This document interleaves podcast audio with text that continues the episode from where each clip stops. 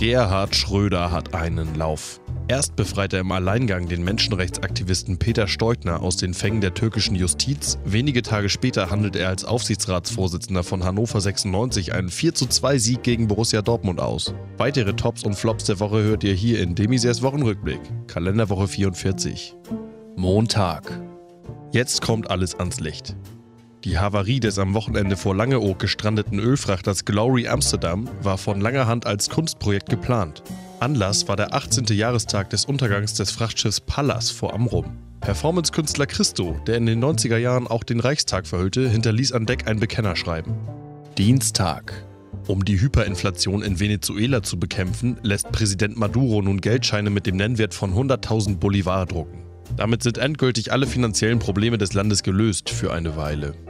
Mittwoch.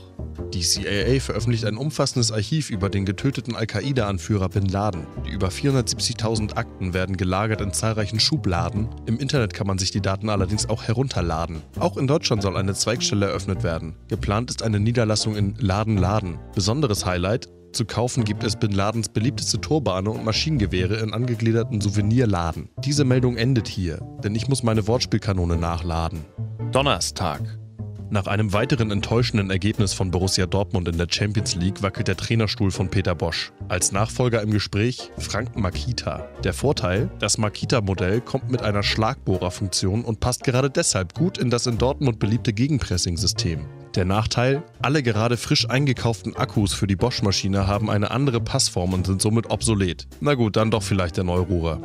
Freitag. Die Jamaika-Koalitionsverhandlungen drohen im Sande zu verlaufen. Das Thema Landwirtschaft bietet überraschend viel Konfliktpotenzial. Man ist sich uneinig über die Regulierung des Milchpreises und über die Subvention ökologischer Landwirtschaft. Immerhin konnte man sich darüber einigen, dass in Deutschland nach Möglichkeit weiterhin Landwirtschaft betrieben werden solle. Und das war's auch schon wieder für diese Woche. Ach ja, aufgepasst, am Wochenende ist Vollmond. Ich fürchte mich besonders vor dem ehemaligen Bundespräsidenten Christian Wehrwulf. Er taucht einmal im Monat auf und quatscht kritischen Journalisten auf die Mailbox. Nur eine Frage der Zeit, bis er auch mich erwischt. Dann bin ich erledigt, denn ich habe gelesen, das einzige Mittel gegen Wehrwölfe sei Silber. Ich habe aber nur Seepferdchen. Mit Glück hören wir uns also nächste Woche wieder. Bis dahin.